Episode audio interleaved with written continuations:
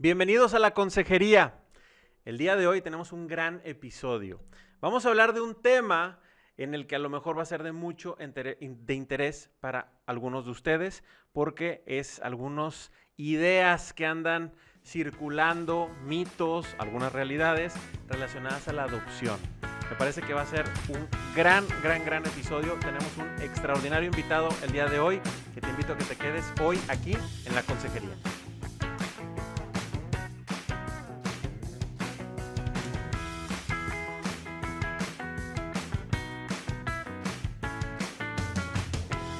Hola, ¿qué tal? Bienvenidos a la consejería. Yo soy Carla García y junto con Indalecio Montemayor transmitimos este podcast desde Monterrey, Nuevo León, México.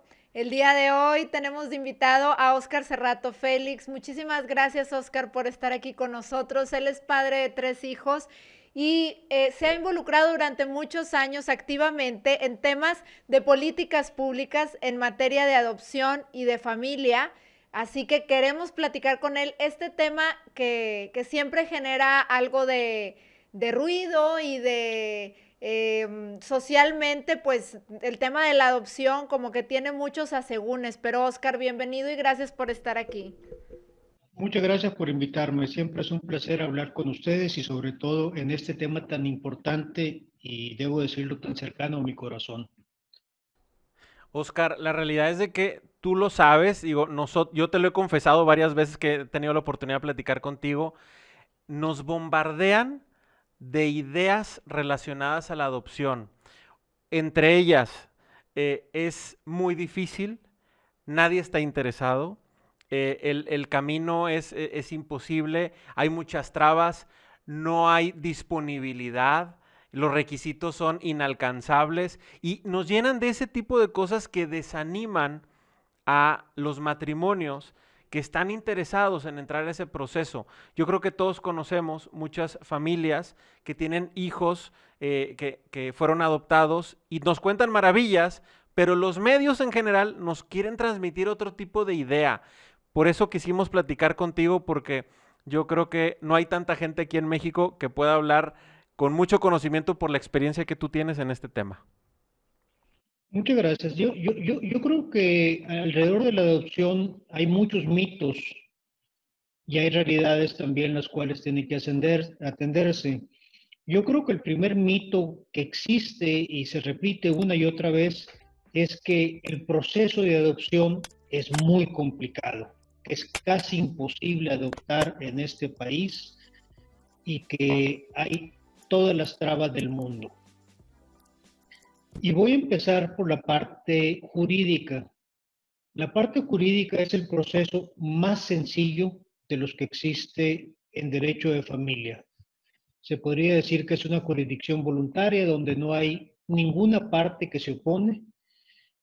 Sí hay una parte donde el Ministerio Público se le da vista para que éste opine pero al final del día la adopción es un proceso judicial donde el juez determina que es idóneo para ese menor, cuidando siempre el interés superior del menor, que se integre una familia en calidad de hijo de familia con todos los privilegios y para todos los efectos como si fuera un hijo biológico. La premisa principal es que un niño es un niño y un hijo es un hijo y no debe de tener ninguna etiqueta. El juez revisa todos los documentos, que ahorita vamos a hablar de qué es lo que los requisitos legales, pero al final del día la parte jurídica y la parte judicial es un procedimiento muy sencillo porque no se está demandando a nadie. Se va con el juez y se dice, es mi deseo adoptar a este menor, y el juez, una vez que tiene a su vista todos los documentos, determina si es idóneo o no para el menor que sea adoptado por esa familia. En un juzgado con una carga normal, el juicio de adopción termina en tres, cuatro semanas. Así de rápido y así de fácil puede ser. Entonces, ese mito yo creo que se ha venido perpetuando por muchos años. Uno, porque eh, existe, eh, sin duda alguna, en algunos casos, ineptitud de abogados, existen trabas burocráticas, pero en realidad esa parte es la más sencilla. Ahora bien, cuando hablamos la otra parte es, y de que no existen niños para dar en adopción en este país. Eh, una pareja, y, ahora voy a irme al principio, la, primera premisa que siempre quiero decir, es falso que una pareja quiera adoptar. Generalmente es uno de los dos que decide adoptar y convence generalmente a su marido, porque es la mamá la que decide adoptar y el papá, después de meditarlo mucho y después de de, pensarlo, decide adoptar. En ese momento una pareja ya decidió adoptar porque hay una comunión de ideas donde los dos están dispuestos a integrar a un niño como si fuera un hijo propio. La adopción, también debo decirlo, saca lo mejor de las personas y también saca algunas cosas que no son tan, tan bonitas. Y lo mejor de las personas es esa capacidad de amar, esa capacidad de dar, esa capacidad de entrega que la tienen todos los padres hacia sus hijos.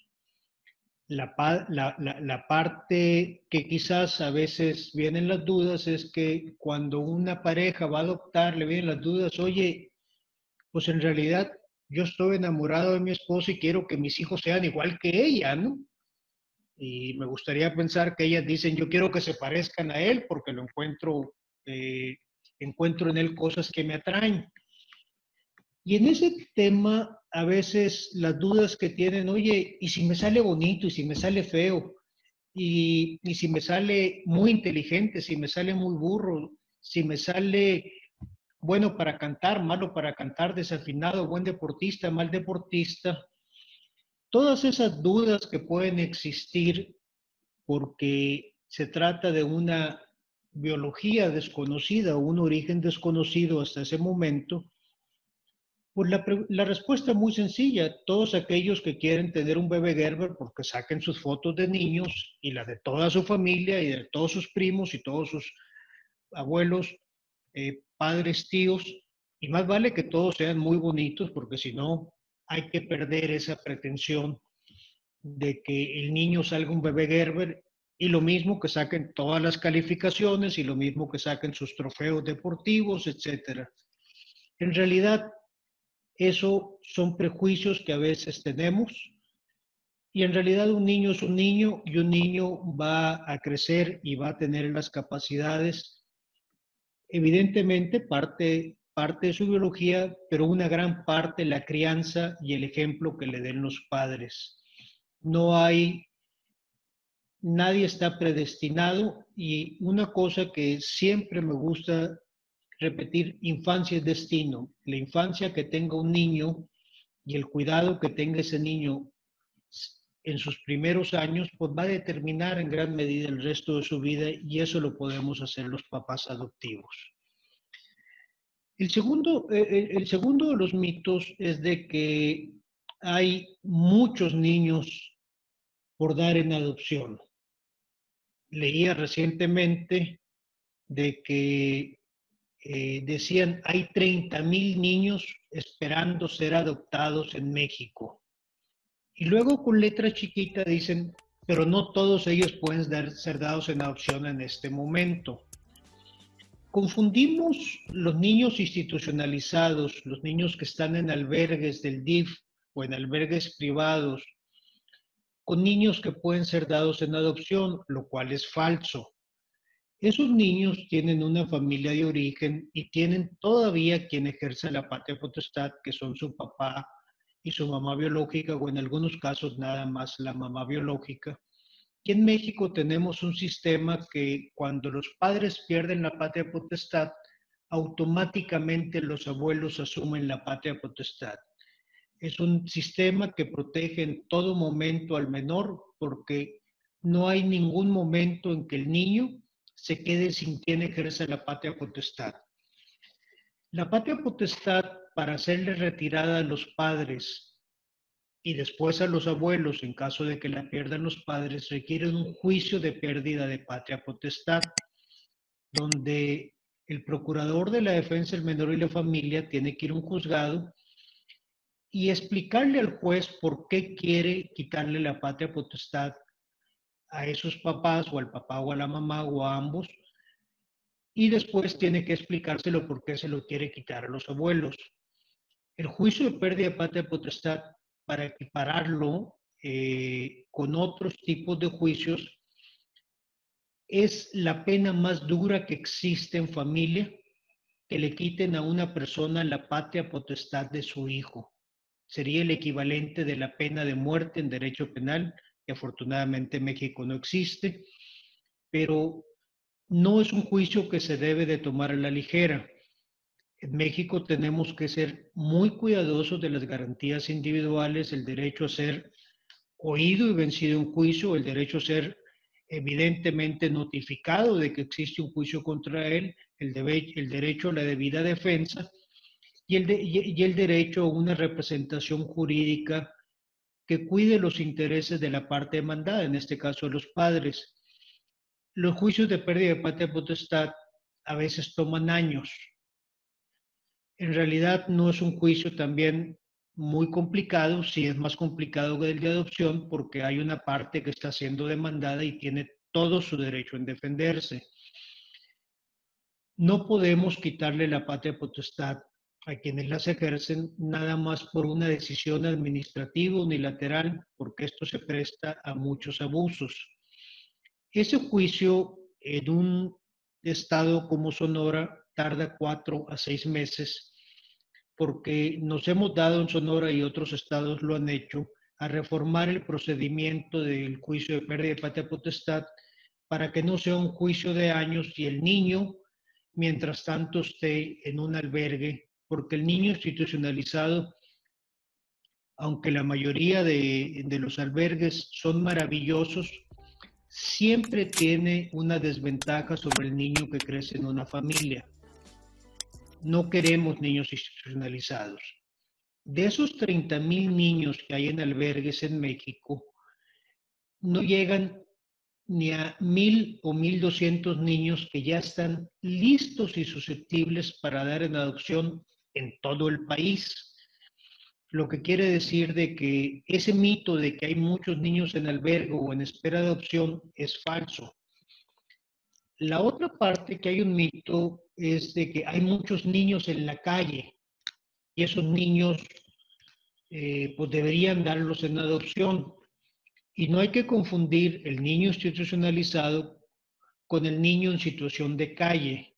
El niño en situación de calle tiene una familia eh, en todos los casos y por alguna razón decide vivir en la calle o por alguna razón alguien lo manda a la calle a buscar dinero y tenemos que decirlo, también hay familias que su modus vivendi es andar en la calle con todos sus hijos. Esos niños no son susceptibles de adopción bajo ninguna perspectiva porque uno, tienen que ejercer la patria potestad, dos, tienen una situación la cual debe de atenderse de una forma muy importante, pero no podemos meter a esos niños en situación de calle en una estadística de niños susceptibles de adopción.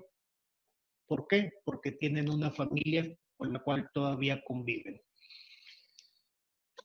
La otra parte que tenemos que también, ahora brincando al tema de la pareja que va a adoptar, una vez que la pareja decide que va a adoptar, tiene que haber varios requisitos para que estos sean susceptibles de adoptar.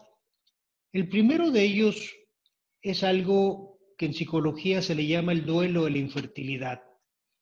Una pareja tiene que renunciar o tiene que tener ese duelo de la pérdida de su fertilidad y de la pérdida de la posibilidad de tener hijos biológicos.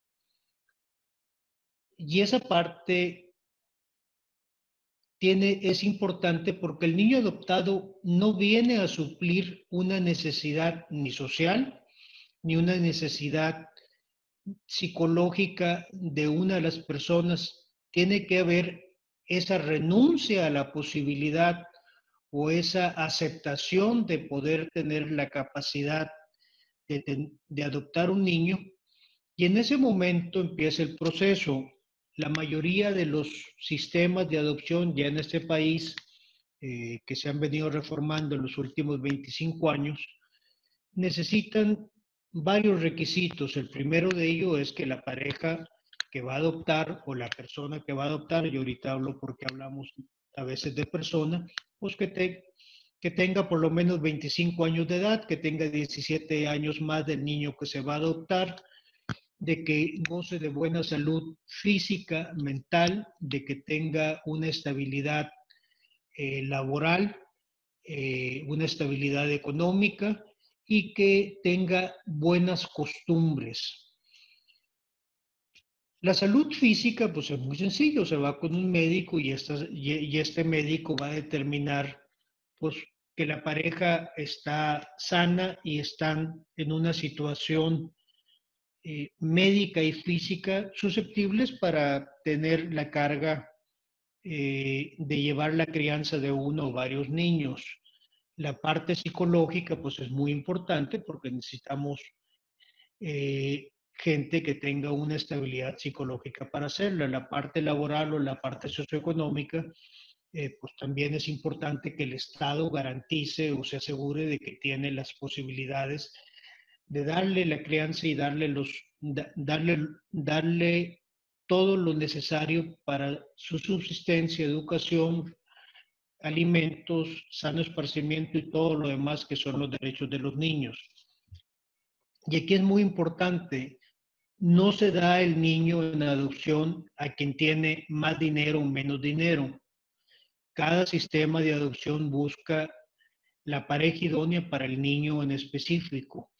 Eh, y, la otra parte es los requisitos de buenas costumbres que algunos sistemas estatales y algunos estados hemos incluido, porque fuera de las grandes ciudades, eh, sobre todo las capitales, en la mayoría de las regiones del país todavía existe una comunidad donde la gente se conoce y las buenas costumbres son importantes y ese aval que le da su sistema DIF o o la gente de su comunidad a esa pareja, pues es importante porque se le va a dar algo muy preciado, un niño.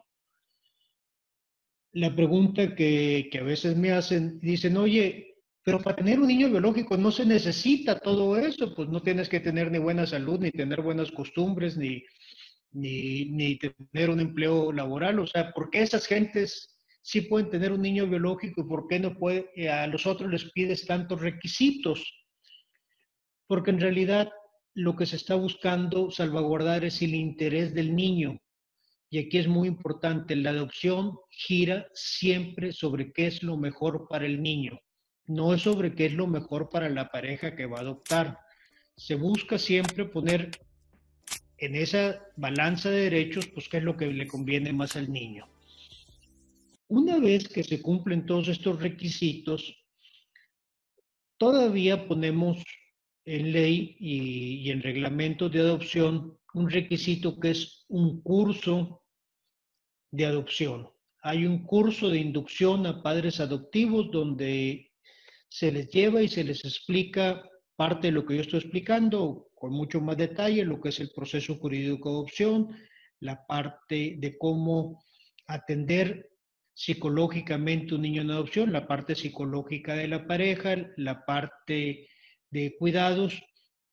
Y en este curso que se da, lo que se busca es que la pareja logre meditar sobre todos estos temas de que un niño es una gran responsabilidad y al igual que en las pláticas prematrimoniales, que cuando una pareja decide en las pláticas prematrimoniales decir, ¿sabes qué? No me quiero casar, y hay quien dice, qué lástima, y hay quienes decimos, qué bueno, porque no estaban listos para casarse.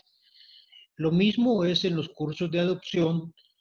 Cuando una pareja va a un curso de adopción, escucha toda la parte legal, psicológica, social, educativa y los retos que pueden tener con un niño adoptado. Eh, en ese momento, si una pareja decide que no va a adoptar, yo soy de la idea que qué bueno que deciden no adoptar porque no estaban listos para adoptar, al igual que en los cursos prematrimoniales. En esta parte, ya que se cumplen todos estos requisitos, los sistemas DIF dan un certificado de que son aptos para adoptar. Ya tienen un pase con el cual pueden en cualquier juzgado adoptar, lo cual es maravilloso, nada más que falta un pequeño detalle. ¿A quién van a adoptar? Y aquí viene el problema que decía, no hay niños para adoptar, lo cual es una buena noticia para, para los niños, porque quiere decir que la mayoría de los niños no están en situación de abandono. Y es una noticia que a veces desespera a las parejas que están adoptando. Y aquí es el punto medular cuando se dice que es muy difícil adoptar. La espera para encontrar un niño que esté en posibilidad de ser adoptado a veces es larga. La mayoría de los sistemas de DIF que, que maneja la, la opción por parte del Estado tienen listas de espera de años. También las instituciones privadas tienen listas de espera de años. Y hay parejas que no logran adoptar porque nunca llegó el niño adecuado para esa pareja la mayoría de los sistemas no funcionan bajo un sistema de que el primero llegó, el primero se fue. No es mercancía lo que se está dando. La mayoría de los comités de adopción de instituciones públicas y privadas hacen un trabajo de buscar cuál es la mejor pareja para ese niño, porque ellos tienen en sus manos un niño con el cual han convivido o lo conocen, y en ese momento tienen que seleccionar entre todas las parejas que tienen en un proceso muy complicado para saber a qué pareja le van a dar ese niño. Nada más para que se den una idea, el sistema DIF nacional, que, en realidad no maneja muchas adopciones porque la mayoría de las adopciones son de los estados, en el primer semestre del 2020 dio la fabulosa cantidad de ocho adopciones. O sea, no es algo que suceda de forma generalizada y estoy seguro que la gente del DIF nacional, que es la, información que presentan en INEGI del primer semestre de 2020, pues hizo su mejor trabajo. Eh, la otra parte, el niño institucionalizado generalmente es un niño que tiene una edad, lo tienen por rango de edades de 0 a 4 años, de, de 5 a 8, de 10 eh, de 8 en adelante. El ideal para todos los padres adoptivos, así como decía, quieren un bebé Gerber, siendo ellos, eh, sin ser ellos un bebé Gerber, a todos los padres adoptivos les gustaría adoptar un bebé recién nacido. ¿Por qué? Porque pues en ese momento se cumple la parte afectiva, la parte, la, la parte de crianza, donde dices, oye, pues ya toda la crianza yo se lo di desde el momento que, que nació. Y además, debo decirlo, los bebés son bonitos. Eh, después crecen y se vuelven feos, pero eso es otra historia, ¿no? Eh, y, en ese momento tenemos que entender de que no hay bebés recién nacidos para dar en adopción. Eso rara vez sucede y a veces sí sucede, no, no, no, no niego que se dan casos, pero tenemos que entender que la mayoría de los niños que se van a adoptar tienen susceptibles de adopción, están en el rango de menos de 8 años, diría de 0 a 8 años. Y los retos que trae el adoptar un niño que tiene una familia de origen, que seguramente el DIF lo tuvo que rescatar por una situación grave de que tuvo que quitarle la patria potestad a los padres y a los abuelos, estuvo en instituciones, pues ese niño presenta más retos para una pareja que va a adoptar desde el punto de vista de socialización, afectivo, educativo y todas las secuelas que deja al niño haber estado institucionalizado. Todas ellas son superables, debo decirlas. No hay ninguna restricción para que un niño que haya tenido en sus primeros años una situación adversa logre florecer y logre generar todo ese potencial que Dios le dio, pero los padres que van a adoptar un niño a partir de que ya tiene más de dos o tres años, pues deben de entender de que tienen unos retos especiales muy distintos a que se adoptaran un bebé. Eso se explica en los cursos de adopción y la otra parte deben de estar abiertos a la posibilidad de adoptar un niño que no sea recién nacido o que tenga tres o cuatro años. Afortunadamente en este país eh, como una nueva modalidad en los últimos años se, se, han abierto las posibilidades de lo que en Estados Unidos se llama foster homes o aquí en México hogares de acogida. Un niño puede convivir con una familia eh, en un proceso preadoptivo y si hay esa química y esa integración en la familia se puede proceder a la adopción. Antes eso no se daba, ahorita se da y es una gran posibilidad para los niños. Eh, también es una gran posibilidad para los papás adoptivos, pero los niños eh, son, son eh, y yo lo, yo, yo lo digo de esta forma, los niños que ya tienen la capacidad de habla, de movilidad y tienen un poco, que no son recién nacidos al momento de adoptar, los niños adoptan a los papás. Y también debo decir, a veces adoptan primero al papá que a la mamá o a veces a la mamá que al papá. O sea, eh, hay esa química entre un bebé o un niño de dos años con su papá o con su mamá. Y en ese momento, las familias preadoptivas o el foster home es una forma muy padre de integrar familias porque en ese momento ya se puede proceder a formalizar la adopción de quien ya estaba siendo tratado como hijo de familia. Los otros mitos que existen en materia de adopción es de que todas las leyes de México dicen que una sola persona puede adoptar. Y esto genera mucha confusión porque se piensa que cuando se hicieron las leyes de adopción y el legislador dice, pues que una sola persona adopte que sea una familia monoparental, lo cual no es la intención de la ley.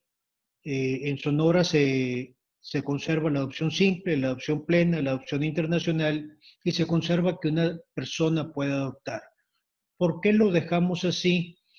Porque en realidad la adopción es la forma de integrar una familia. Cuando hablamos de que una persona va a adoptar, generalmente es el marido de la mujer que está adoptando al hijo de su esposa.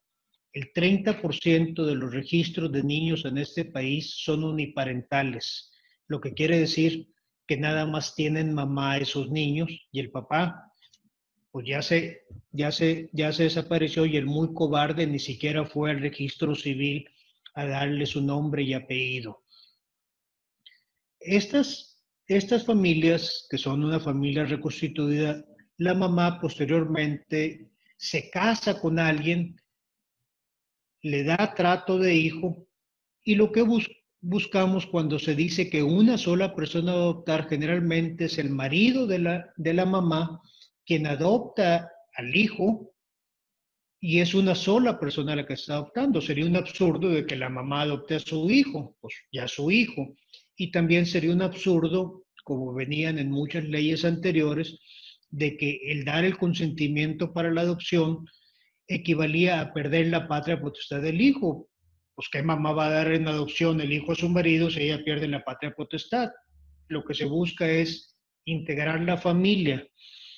La, otra parte que también es importante decir eh, en este juego de que quien adopta, eh, que se adopta para integrar una familia, a veces pensamos de que la adopción es un tema de dos, de la pareja y del niño adoptar, con la supervisión del Estado en los sistemas de desarrollo integral de la familia que dicen con todos estos requisitos quien puede adoptar, porque tienen buena salud, psicológico, buen trabajo, buenas costumbres, y la sanción de un juzgado que es, quien es el que finalmente da el consentimiento para su adopción. La adopción es un proceso judicial, no hay que, no hay que olvidarlo.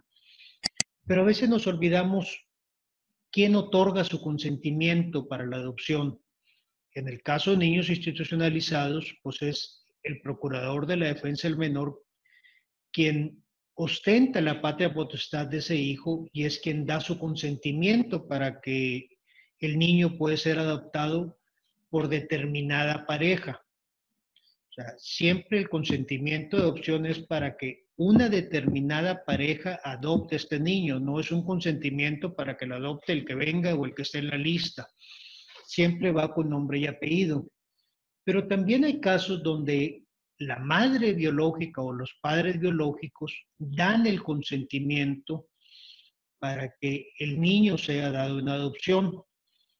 Eh, generalmente es la madre biológica porque nuevamente el padre biológico salió huyendo y el muy cobarde ni siquiera se apareció.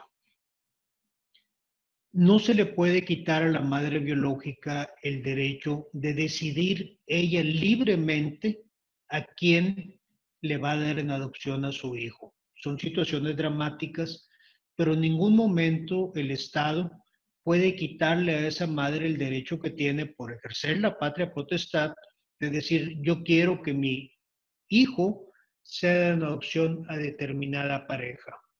Y aquí es muy importante que este consentimiento se dé de forma libre, de forma informada y sobre todo de que no exista ninguna contraprestación económica. Es un delito vender niños en este país y no debe de haber ninguna presión de ninguna índole. Por eso, en la mayoría de los sistemas de adopción, lo que se busca es de que el consentimiento de la madre biológica se dé ante un juez, ante nadie más. que el juez directamente le pregunte a la madre biológica, le explique lo que está haciendo, que tenga certeza de que entienda la trascendencia del acto que está realizando en ese momento si la madre biológica puede darle en adopción su hijo a quien ella quiere, siempre y cuando el DIF diga que es una pareja apta y el juez esté de acuerdo en que la pareja es apta y lo den adopción. Parecería ser de que en este país, al igual que en otros de Latinoamérica, pues a toda madre que va a dar su hijo en adopción se le quiere procesar o se le quiere señalar como una mala madre o como una persona no digna de poder otorgar su consentimiento. Las situaciones son muy complicadas, muy variadas, pero no se le puede quitar a quien ejerce la patria potestad legítima y legalmente el derecho a decidir a quién se le va a dar en adopción. Se debe de cuidar de que no debe haber ninguna contraprestación económica. Los niños no se venden porque eso genera una situación muy peligrosa. La otra parte que también es muy importante cuidar, sobre todo en los estados del norte y, por qué no decirlo, en todo México, es la adopción internacional. De que ha habido problemas en México y en otros países que son vecinos de países más ricos industrializados, lo hubo en Europa del Este, un gran problema de tráfico de niños vendidos en adopción y también internacional a los países ricos que tienen Alemania, Francia, Inglaterra eh, y, en, menor medida España, pero también ha habido en México y en, y, en Guatemala y en, otros y en otros países de Centroamérica problemas de adopción internacional. Y la adopción internacional está regulada por, un por el Tratado de la Haya, el cual México firmó por allá de 1993, que es muy similar a los requisitos de adopción que se dan para una adopción dentro de México, nada más que los ni una pareja que va a adoptar tiene que traer una carta de artículo 5 que se llama, que es un salvoconducto que el país donde la familia que va a adoptar, que va a venir a México, pues ese salvoconducto lo que dicen, vas a ir a México a adoptar un niño y el país de origen está dispuesto a extenderle toda la protección de su sistema de protección de niños al niño que vas a adoptar. No conoces el niño que va a adoptar, es una carta al niño que va a adoptar. La otra parte que es importante, la pareja que va a adoptar, tiene que entrar a México con una situación migratoria específica de que van a adoptar. ¿Cuáles son los problemas que hay?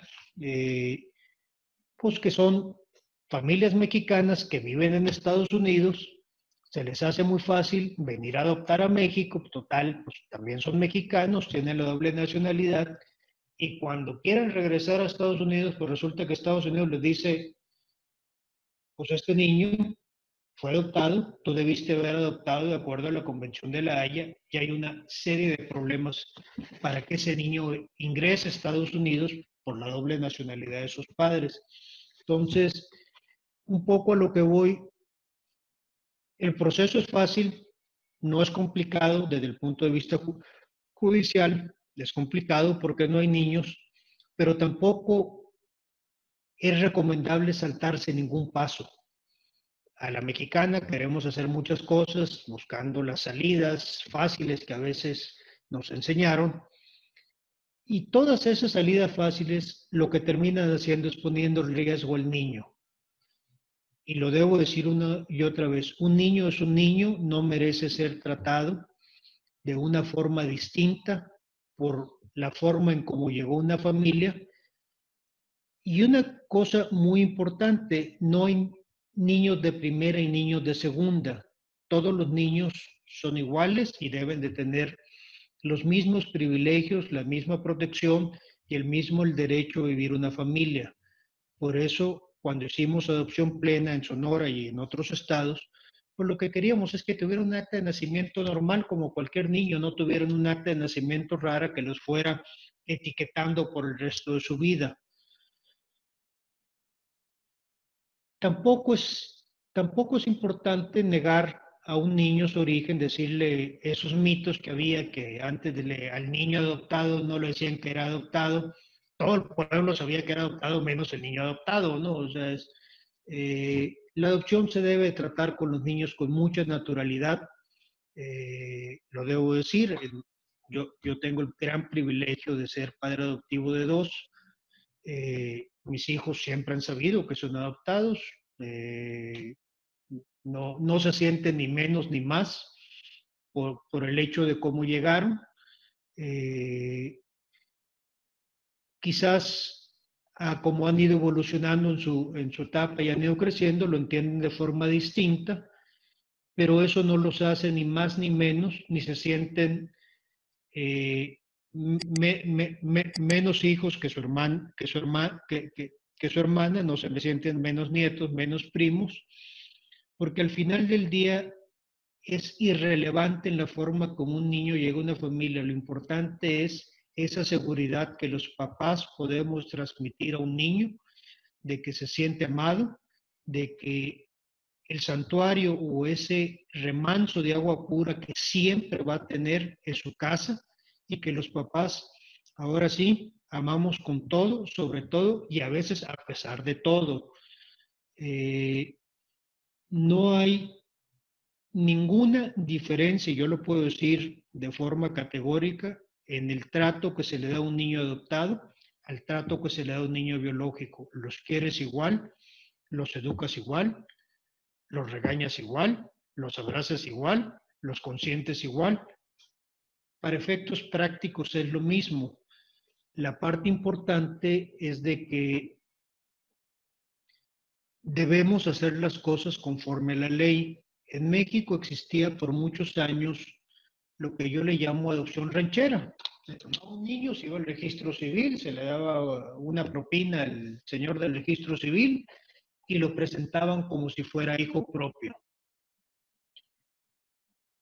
Es ilegal eso.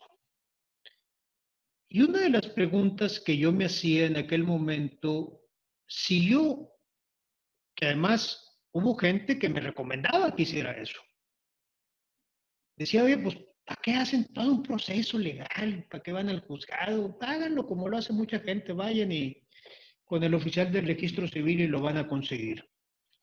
La pregunta que debemos hacer a todos aquellos que estén pensando hacerlo así es, si en el acto primigenio o en el primer acto de la llegada de tu hijo a tu hogar partes de un acto ilegal, de una mentira, de una simulación, cuando este niño o esta niña tenga 12, 14, 15 años, ¿con qué cara le vas a decir cumple la ley?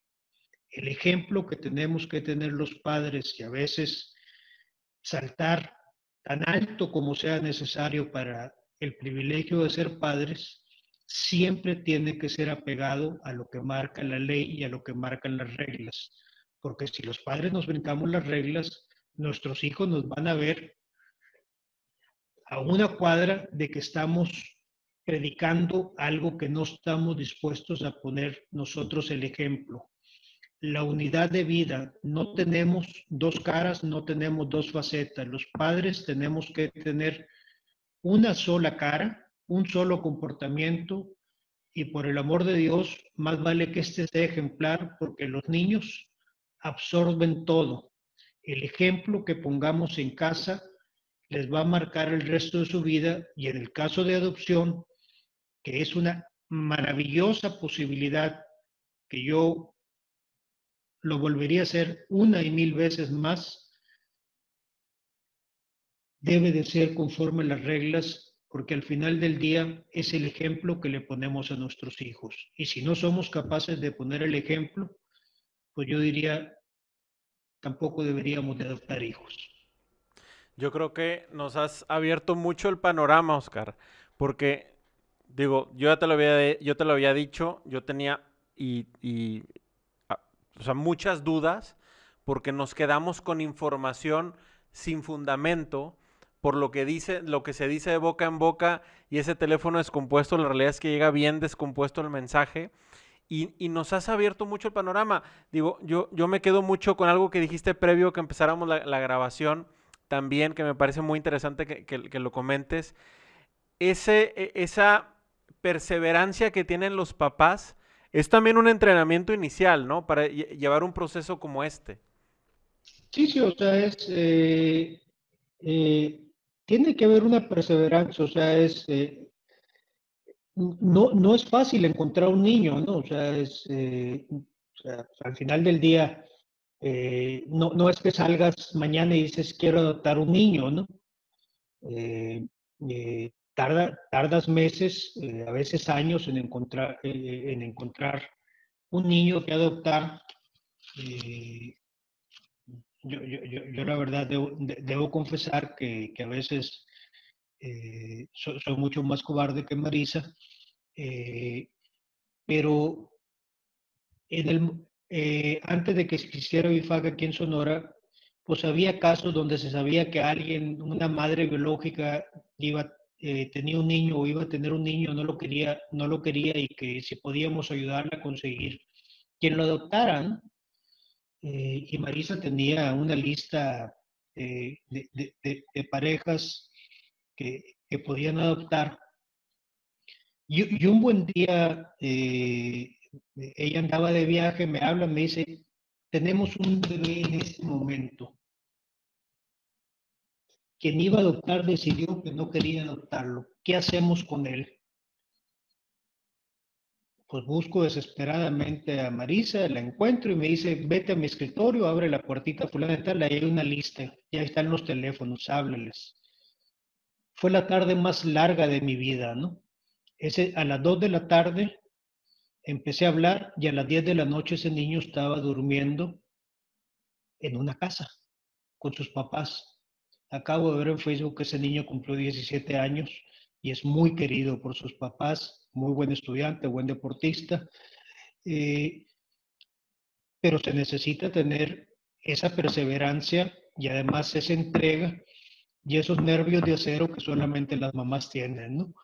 Eh, la, otra parte que, que, a veces es difícil de que, y cuando digo que sale lo mejor y lo, lo mejor y lo peor, pues a mí siempre me decían, oye, ¿cómo te gustaría que fueran tus hijos? como Marisa, ¿no? Eh, sobre todo si, fueran mujeres. Es, curiosamente, mis dos hijas, eh, Regina, la más grande, se parece muchísimo a Marisa. Eh, Oscar eh, se parece un poco más a mí, o sea, porque al final del día te copian todos los ademanes, gestos y todo lo demás. Y, Belén, mi hija chiquita, es una copia en blanco y negro de su mamá, porque Marisa es güera, ojos verdes, eh, Regina también es güera, ojos verdes, y, Belén pues tiene más los colores de mi familia, entonces es una copia en blanco y negro de su mamá, entonces es una combinación de todo, ¿no? Pero al final de los días, los niños te van copiando tus gestos, tus ademanes, tu forma de hablar, tu forma de caminar, eh, tus dichos, tu forma de expresarse. Eh, y, a veces, eh, sobre todo en el caso de mi hija más grande, un día creo que estaba en tercero de primaria, me pide, que llegué por ella en la ronda, me pide que me baje porque ella había decidido decirle a dos o tres de sus amiguitas que era adoptada y no le creían. Y no le creían. Entonces me dijo, por favor, bájate y diles que sí soy adoptada. Y las otras, no, si se parece, si es igualita a su mamá, ¿cómo va a ser posible? ¿no? Entonces, eh, e, es una cosa, cuando digo sácalo feo, porque dice, oye, si me sale feo, si me sale burro, si me sale todo, pues los niños son así. Mi casa hay los que son guapos, los hay bonitas, la vemos feos, hay inteligentes, hay burros, hay, hay de todo, como en todas las familias, o sea, no.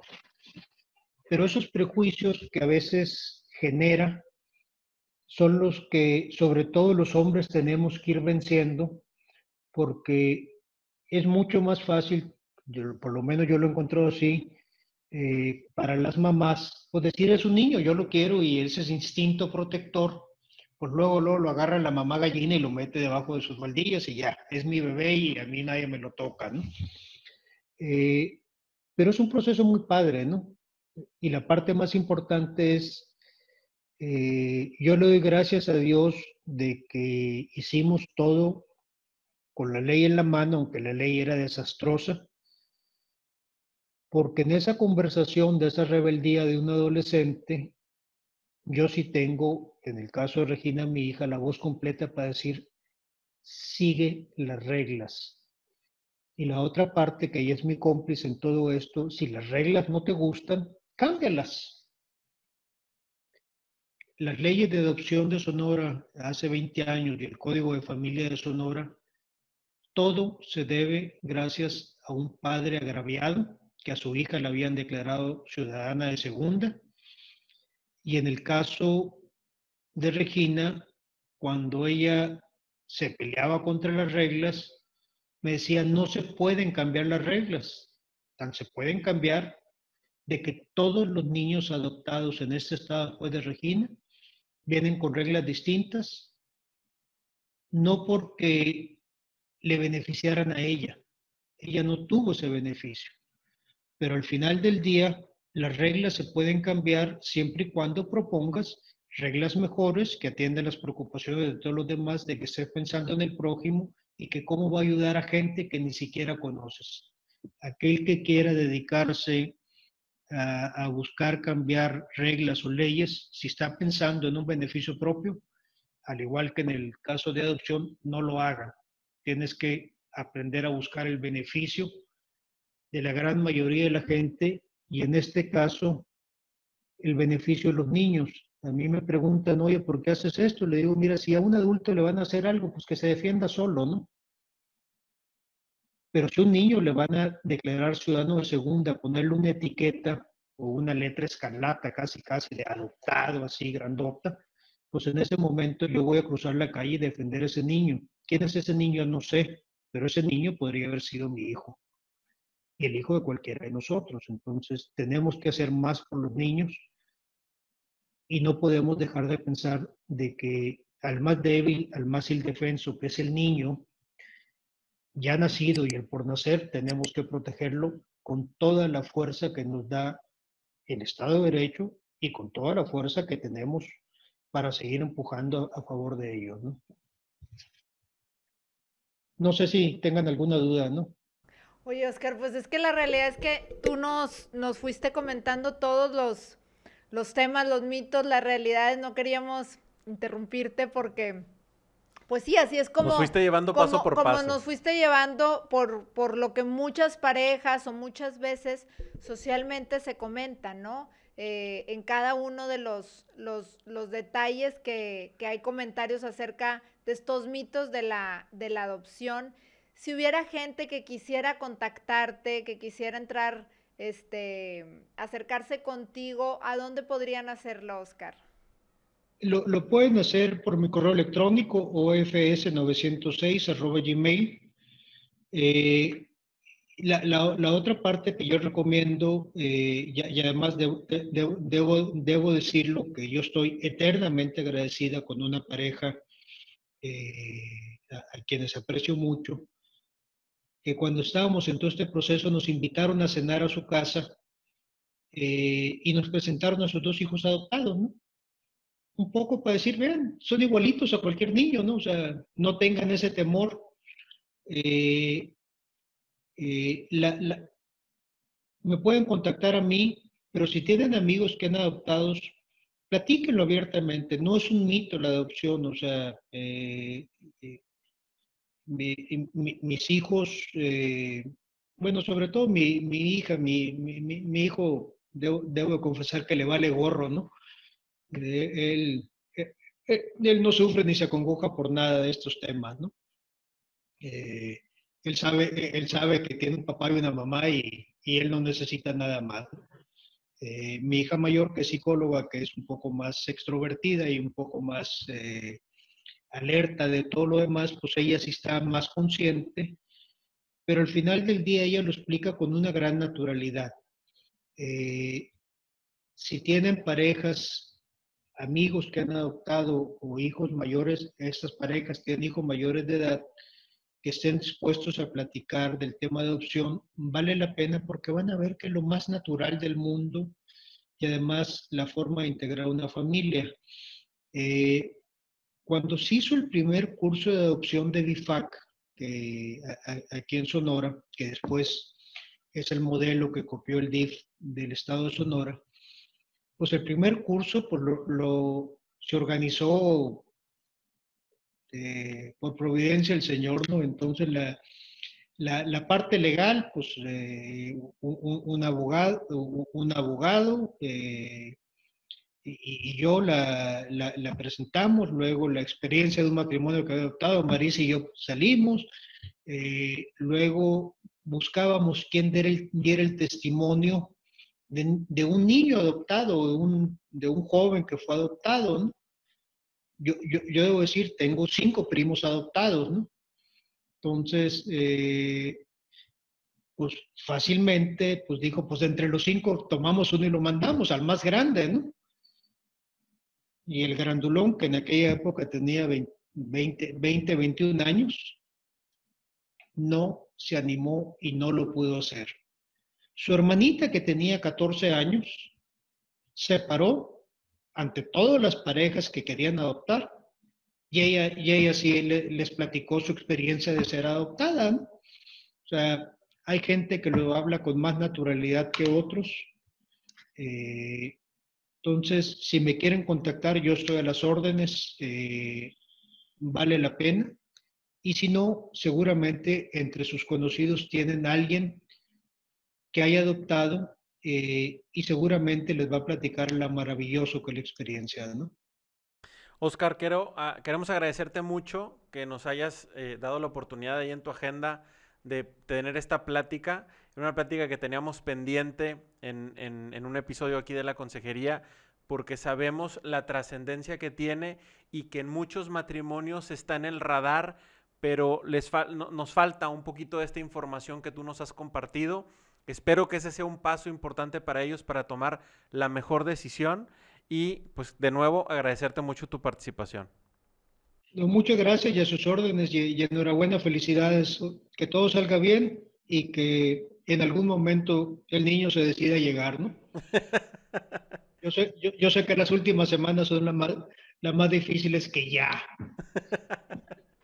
Pero pues va a llegar cuando quieran, va a llegar cuando quieran. Estamos esperándolo. A ustedes que nos acompañaron, les agradecemos también mucho. Les recordamos que pueden ver este podcast en el canal de YouTube, lo pueden ver también en Facebook y en Instagram, o lo pueden escuchar mientras andan en el camino o andan haciendo ejercicio por Spotify o por Apple Podcast. Nos escuchamos y nos vemos la próxima semana. Muchas gracias por habernos acompañado.